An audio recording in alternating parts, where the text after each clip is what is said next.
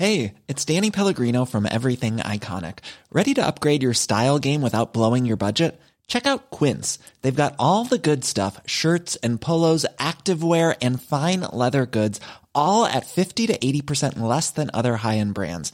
And the best part? They're all about safe, ethical, and responsible manufacturing. Get that luxury vibe without the luxury price tag. Hit up quince.com slash upgrade for free shipping and 365 day returns on your next order. That's quince.com slash upgrade. Pas de cessez-le-feu ni de libération d'otages avant vendredi. Une déception pour les familles qui attendaient la libération de leurs proches dès jeudi. Le Premier ministre israélien s'est une nouvelle fois exprimé ce mercredi soir. La guerre va continuer, a déclaré Benjamin Netanyahou. Vous l'entendrez, le Premier ministre israélien, dans un instant. L'émotion et la colère dans la Drôme. Des milliers de personnes ont défilé en silence à Romans-sur-Isère pour rendre hommage à Thomas. Cet adolescent de 16 ans tué en marche d'un bal dans le petit village de Crépol le week-end dernier. Et pendant ce temps, l'enquête se poursuit. Emmanuel Macron s'est exprimé sur ce drame devant mille maires à l'Elysée. Le chef de l'État dénonce un terrible assassinat et une agression qui nous ont tous marqués. Devant les élus de la République, le président a évoqué une crise de l'efficacité et de l'autorité. Et puis la vitesse sur le périphérique parisien, bientôt limitée à 50 km heure. Une annonce de la ville de Paris lors de la présentation de son plan climat pour la période 2024-2030. L'objectif de réduire la vitesse sur le périph' et de répondre aux grands enjeux environnementaux. La maire de Paris, Anne Hidalgo, a justifié cette décision ce mercredi soir. Vous l'entendrez donc à la fin de ce journal.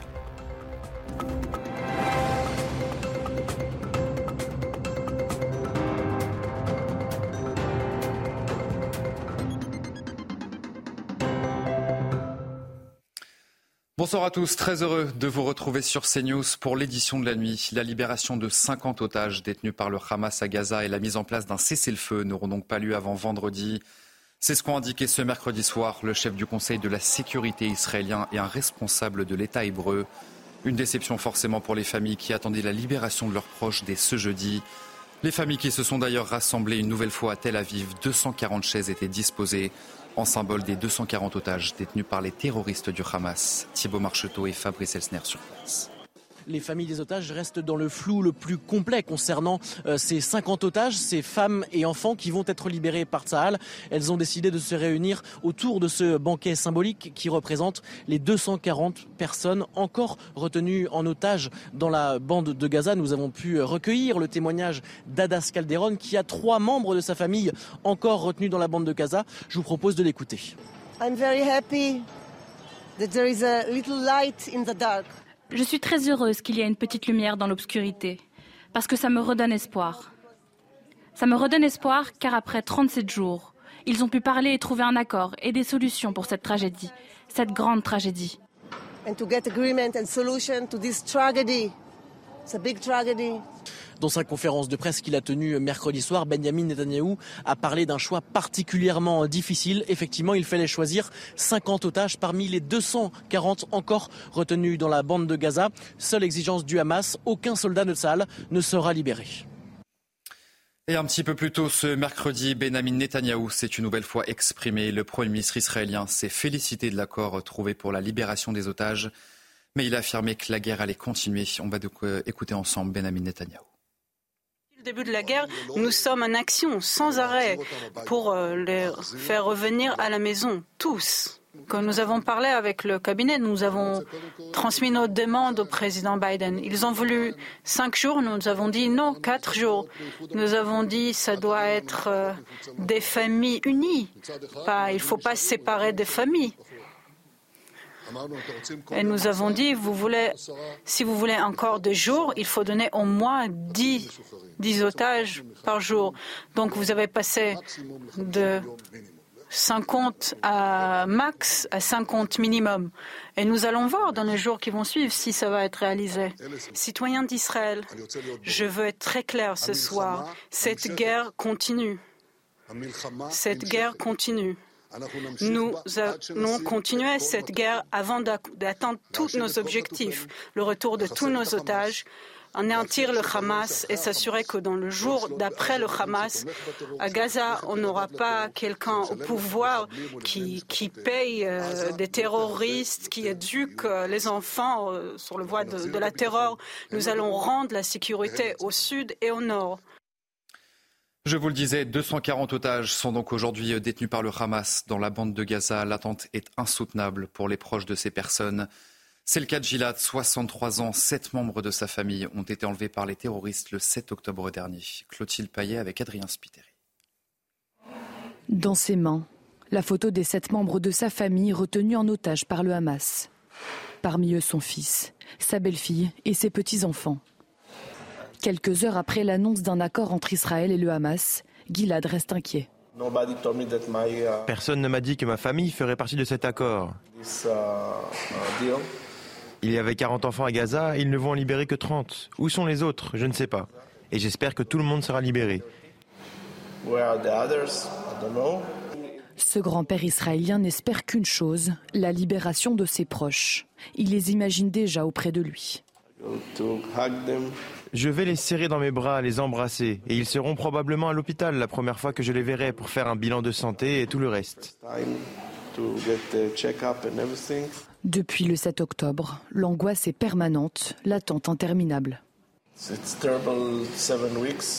Ces sept dernières semaines ont été terribles, les pires de ma vie bien sûr, mais aussi dans l'histoire de l'humanité comme trop d'otages, trop d'enfants, trop de bébés, trop de femmes. Durant la trêve de quatre jours à Gaza, 50 otages seront libérés, des femmes et des enfants. Et pour euh, parvenir à cet accord sur la libération de certains otages, un pays a joué un rôle essentiel. Il s'agit du Qatar. Ce petit pays du Golfe est proche du Hamas, mais aussi euh, des États-Unis et de la France. Adrien Spiteri, le récit. Superficie est plus petite que l'île de France, son influence énorme sur la scène internationale. Le Qatar est au cœur de l'accord trouvé entre Israël et le Hamas, illustration dans ce texte du ministère des Affaires étrangères de l'Émirat. Le Qatar annonce le succès de ses efforts de médiation entrepris conjointement avec l'Égypte et les États-Unis, qui ont abouti à un accord pour une pause humanitaire. Depuis le 7 octobre, il est devenu le médiateur privilégié au Proche-Orient, car le Qatar, c'est d'abord le pays qui parle à tout le monde. Connaissez ses relations euh, avec le Hamas. Hein, c'est lui qui assure notamment le financement euh, des fonctionnaires euh, à Gaza. Et donc le Qatar, qui a eu traditionnellement une diplomatie dite protéiforme, euh, et ce point justement de, euh, de jonction entre euh, le Hamas, indirectement Israël via les États-Unis, via la France éventuellement. Géant du pétrole et du gaz, le Qatar est proche du Hamas donc, mais aussi des États-Unis. Le pays abrite la plus grande base militaire américaine du Moyen-Orient. Proche aussi de la France, le ministre des Armées Sébastien Lecornu s'est d'ailleurs rendu deux fois à Doha en 48 heures la semaine dernière. Dans le reste de l'actualité, cette initiative de la Fondation L'aide à l'Église en détresse pour alerter et sensibiliser sur le sort des chrétiens persécutés dans le monde. Eh bien, des églises et des monuments chrétiens du monde entier ont été illuminés en rouge ce mercredi soir. C'est le cas du Christ rédempteur de Rio, de la fontaine de Trévi à Rome, ou encore, vous le voyez à l'image, de la basilique du Sacré-Cœur à Paris. Henri, le héros de l'attaque d'Annecy, souvenez-vous, était présent à Montmartre et c'est Axel Rebaud qui a recueilli son témoignage sur place. Les chrétiens euh, dans l'histoire et à travers le monde ont toujours été persécutés. Je pense que peut-être que c'est partie de leur vocation aussi d'être persécutés. Mais il faut lutter contre ces, persécutions. Il faut chercher à garantir partout dans le monde la liberté de culte, j'ai beaucoup de tristesse en réalité parce que c'est triste encore aujourd'hui de devoir euh, se battre dans les pays du monde pour avoir la liberté de culte. Euh, mais au-delà de ça, je pense que le sacrifice des chrétiens persécutés a un sens et doit nous inspirer aujourd'hui. L'émotion ce mercredi après-midi dans la Drôme, des milliers de personnes ont défilé en silence à Romans-sur-Isère pour rendre hommage à Thomas. Cet adolescent de 16 ans tué en marge d'un bal dans le petit village de Crépol le week-end dernier. Emmanuel Macron dénonce un terrible assassinat et une agression qui nous ont tous marqués. Clémence Barbier, Mathieu Devez et Sacha Robre. Le prénom et le visage de Thomas sur les t-shirts et les pancartes de ses proches. D'autres ont choisi de marcher avec une rose blanche pour rendre hommage à ce jeune homme de 16 ans tué samedi soir au cours d'une bagarre générale à Crépole. C'est un garçon qui était super. moi je dis non à la violence, arrêtez cette violence gratuite. De voir autant de monde ici réunis, euh, tous ensemble solidaires, euh, c'est incroyablement beau mais c'est incroyablement triste aussi. Dans un silence assourdissant, la marche s'était lancée du lycée du Dauphiné où Thomas était scolarisé. Ses camarades sont effondrés. C'est dramatique, c'est. Honnêtement, on n'a même pas les mots. Enfin, c'est toute notre génération qui est touchée. On a chacun quelqu'un dans notre classe qui est forcément qui le connaissait. Thomas était capitaine de l'équipe junior de rugby de Romans-sur-Isère. En tête du cortège, beaucoup de ses coéquipiers, mais aussi de nombreux amateurs de ce sport sont venus lui rendre hommage, comme Alain, responsable d'un club en Isère. Ce n'est pas seulement la France qui perd un enfant, c'est aussi la grande famille du rugby. Et moi, si je dois lancer un appel justement aujourd'hui, j'aimerais bien dire à tous ces, gamins des quartiers, venez, n'ayez pas peur de, pousser la, la porte d'un club de rugby, venez apprendre ce que c'est que le respect, la valeur des choses. Les obsèques de Thomas sont prévues vendredi dans le village de Saint-Donat-sur-l'Herbasse, voisin de Crépole. Et pendant ce temps, l'enquête se poursuit sur la mort de Thomas. Neuf personnes, dont trois mineurs, sont toujours en garde à vue et parmi elles figure l'auteur présumé du coup de couteau mortel. Parmi les suspects, certains sont connus de la justice. Le casier judiciaire de l'auteur présumé du coup de couteau mortel, âgé de 20 ans, compte deux condamnations à des peines d'amende, une récente pour port d'armes blanches et une autre pour recel de vol. Alors que se tient le 105e congrès des maires de France à Paris, Emmanuel Macron a reçu 1000 élus au Palais de l'Élysée ce mercredi soir. Une rencontre pour évoquer les violences et les incivilités dont sont victimes les maires de France. Emmanuel Macron, absent du congrès cette année, a évoqué une crise de l'efficacité et de l'autorité dans son discours aux maires. On écoute donc le chef de l'État. La crise que nous vivons tous,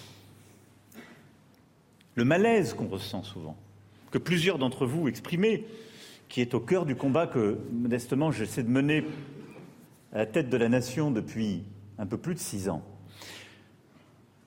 C'est au fond une crise tout à la fois de l'efficacité et de l'autorité.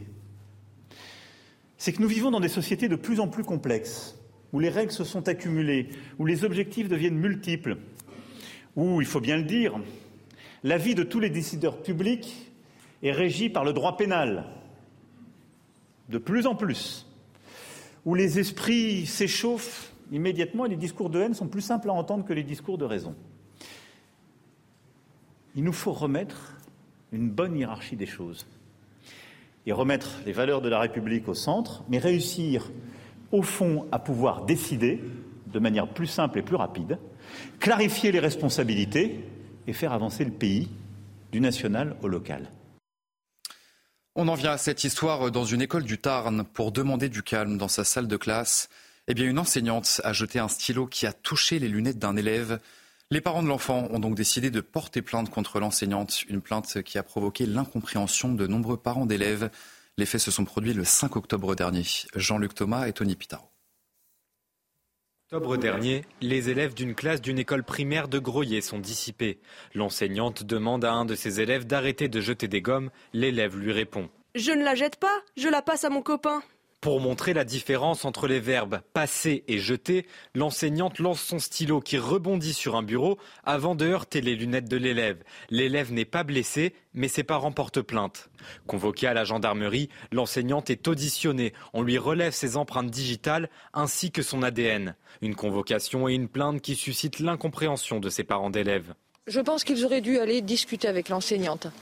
Euh, de la situation. Une plainte, c'est vraiment disproportionné pour si peu de choses. J'ai l'impression que oui, ça prend des grosses proportions, effectivement. Surtout s'il n'était pas jeté directement. Reçu par la directrice académique du Tarn vendredi dernier, l'enseignante fait un malaise à la sortie de ce rendez-vous.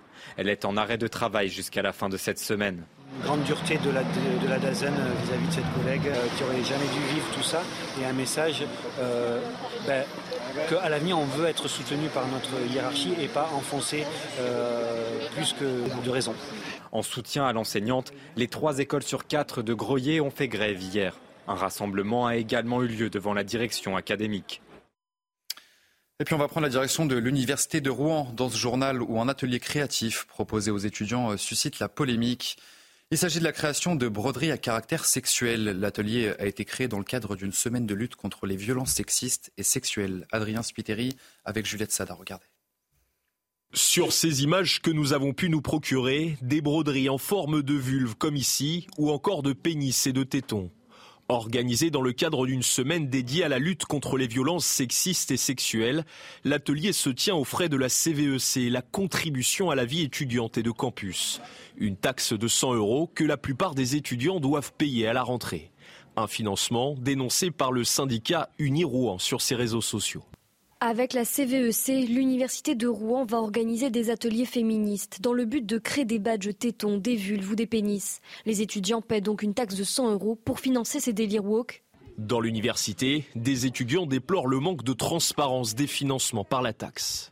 Au moins avoir un document sur euh, ce qu'ils s'apprêtent à faire avec la CVEC, euh, nous expliquer quel projet est mis en place, pourquoi. Je pensais que ce serait en fait euh, un outil pour euh, mettre en place au mieux notre travail. Et par exemple ici sur ce campus, ce qui manque majoritairement, c'est des espaces de vie, que ce soit des espaces de vie commune, mais aussi des espaces de travail vraiment calmes. On a une bibliothèque universitaire qui n'est pas chauffée. Peut-être que la CVEC pourrait permettre de mettre un peu d'argent. Il n'y a pas que la bibliothèque qui n'est pas chauffée, c'est même les, amphithéâtres sont pas chauffés. De son côté, le syndicat Unirouen énonce depuis plusieurs années l'utilisation opaque de cette taxe et milite plus largement pour sa suppression. La vitesse sur le périphérique parisien, bientôt limitée à 50 km h Une annonce de la ville de Paris lors de la présentation de son plan climat pour la période 2024-2030. L'objectif de réduire la vitesse sur le périph' est de répondre aux grands enjeux environnementaux. La maire de Paris, Anne Hidalgo, a tenté de justifier cette décision ce mercredi soir. On l'écoute.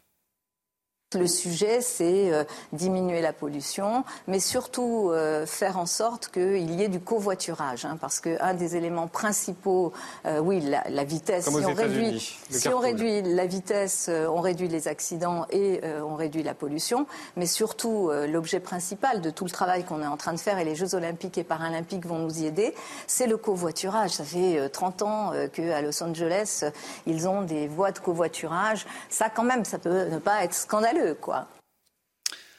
Et enfin, le film Napoléon de Ridley Scott est sorti ce mercredi dans les salles de cinéma avec à l'affiche l'acteur américain Joaquin Phoenix.